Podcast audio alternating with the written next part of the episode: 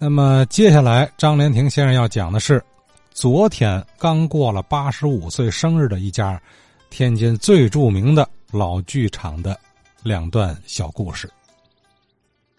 呃，前两天呃给大家讲了商场里面开戏院子啊，今天呢，咱们讲讲这个天津的大戏院啊，天津最大的戏院就是中国大戏院了。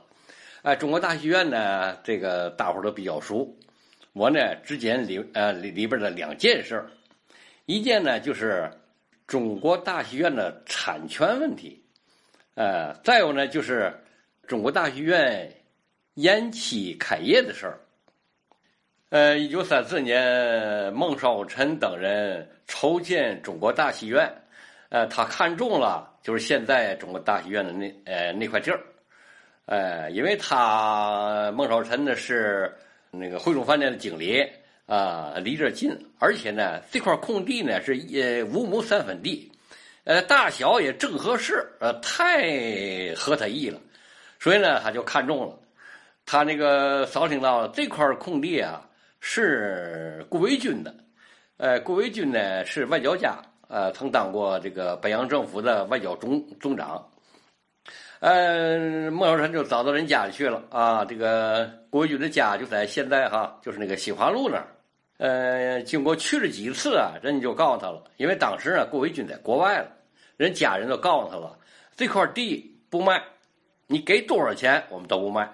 这一下就把孟少臣给顶回去了。呃，孟少臣不死心呐，不想放弃啊，他就找朋友啊，能够跟顾维钧说上话的朋友啊，去给他疏通。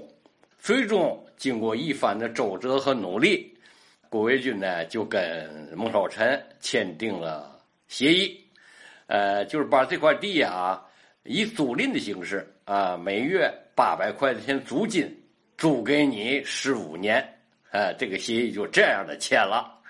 所以啊，这个中国大戏院的这个这这这个地皮的产权呢，一直不是中国大戏院的。呃，中国大戏院原定啊，一九三六年八月二十二日啊啊正式开业。啊，在这之前呢，他也做了准备工作，呃，也看到了广告。这广告当时是铺天盖地啊，哎，就是天天跟轰炸一样啊，哎，上面写着这个开业当天，头排名单尚小云，二排老生王佑臣，三排武生张云熙演出什么什么剧目啊，这个声势造的很大。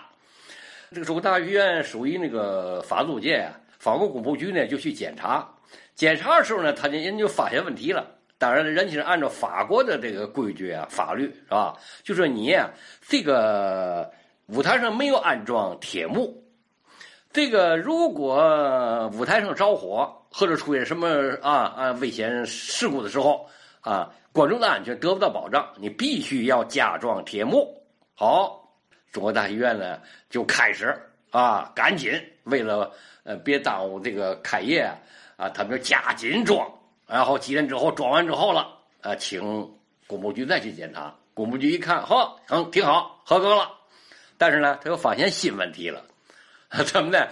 他说：“你这个这个戏院的跨度那么大，呃，没有柱子，你的顶子安全吗？结实吗？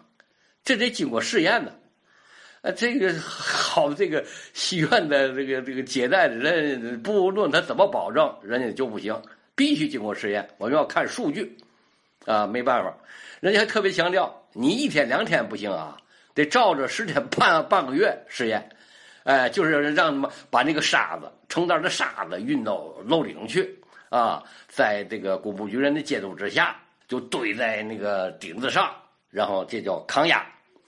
哎，这个抗压足足抗压了半个月，哎，终于合格了。这个工部局终于批准他开业了。但是这过去呢，将近一个月了，中国大戏院的人再去找尚小云他们，人家说：“哟，你这好家伙，耽误不起呀，都耽误我们了。我们跟别处都订好合同了，所以就晚了，就抓瞎了。”这个孟少臣他们赶紧补救吧，呃，最终就是请了。马连良的扶风社，哎，就在一九三六年的九月十九日，中国大剧院啊正式开业了，啊，这就是 这个两段故事。